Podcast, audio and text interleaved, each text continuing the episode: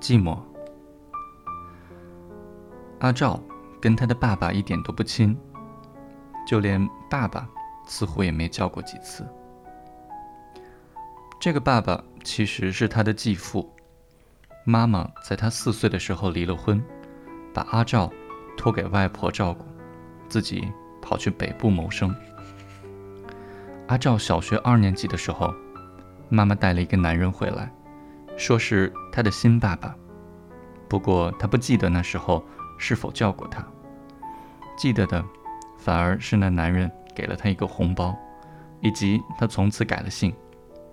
改姓的事被同学问到气，问到烦，所以这个爸爸对他来说不仅陌生，甚至从来没有好感。一直到初中三年级，阿照才被妈妈从外婆家带到北部团圆，而且听说。这还是那个男人的建议，说以后如果要考上好大学，他应该到北部来读高中。那时候，妈妈和那男人生的弟弟都已经上小学了。男人不久之后从军队退了下来，在工厂当警卫，有时日班，有时夜班。妈妈则在同一家工厂帮员工办伙食，早出晚归。一家人始终没交集，各过各的。不久之后，阿照考上台北的高中，租房子自己住，即便假日也很少回去。寒暑假也先往外婆家跑，通常都要快开学了才勉强回去住几天，顺便拿生活费和注册钱。外婆在阿照大三那年过世。不过之后的寒暑假，阿照也同样很少回家。他给自己的理由是对那个家根本一点感情也没有。不过不知道是不是亲生的儿子太不成才，还是怎样，那男人对待两个孩子有很明显的差别待遇。比如跟儿子讲话总是粗声粗气，对阿照则和颜悦色。过年给的红包永远。阿照的比较厚，儿子只要稍微嘟囔一声，他就会大声说：“你平常拿的、偷的，难道还不够多？”阿照大学毕业，申请到美国学校的那年，他从工厂退休。妈妈原本希望阿照先上班，赚到钱才出去，没想到他反而鼓励说：“念书就要趁年轻，一鼓作气。”说他的退休金可以拿去用。不然，最后说不定被那个王八蛋找各种理由拿去败光光。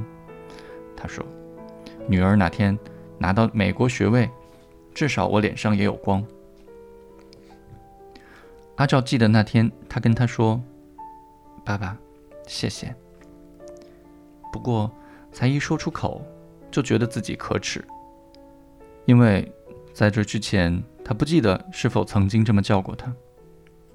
美国回来后，阿赵在外商公司做事。弟弟在他出去的那几年，好像出了什么事，偷渡到大陆之后音讯全无，连几年前妈妈胰脏癌过世都没回来。孤孤单单的爸爸也没给阿赵增加什么负担，他把房子卖了，钱交给阿赵帮他管理，自己住到老人公寓去。阿照也一直单身，所以之后几年的假日，他们见面聊天的次数和时间反而比以前多很多。有一天，阿照去看他，他不在。阿照出了大门，才看到他坐计程车回来，说是去参加一个军中朋友的葬礼。阿照陪他走回房间的路上，他一直沉默着，最后才跟阿照说，可不可以帮他买一个简单的相机。说他想帮几个朋友拍照，理由是今天老宋那张遗照真不像样。后来阿赵帮他买了，之后也忘了问他到底用了没，或者拍了什么。去年冬天他过世了，阿赵去整理他的遗物，东西不多，其中有一个大纸盒，阿赵发现里头装着的是一大叠放大的照片和他买的那部照相机。相机还很新，也许用的次数不多，更也许是他保护的好，因为不仅原装的纸盒都还在，里头还塞满干燥剂，并且叠上一个塑料套。至于那些照片，拍的应该都是他的朋友，都老了，背景有山边果园，有门口，有小巷，也有布满鹅卵石的东部海边。不过每个人。都还挺合作，都朝着镜头笑，就连一个躺在病床上插着鼻胃管的老伯伯也一样，甚至还伸出长满老人斑的手臂，用弯曲的手指勉强比了一个鸭。阿赵一边看一边想象着他为了拍这些照片，所有可能经历过的孤单的旅程，想象他独自坐在火车或公路车上的身影，他在崎岖的山路上。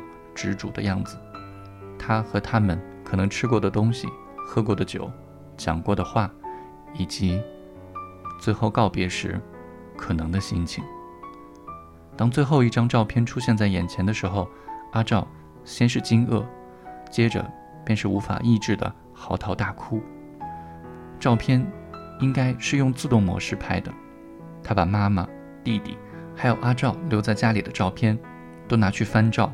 放大加框，然后全部摆在一张桌子上，而他就坐在后面，用手环抱着那三个相框，朝着镜头笑。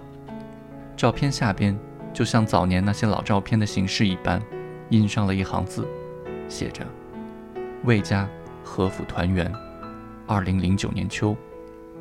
阿照说，那时候她才了解那个男人那么深沉而无言的寂寞。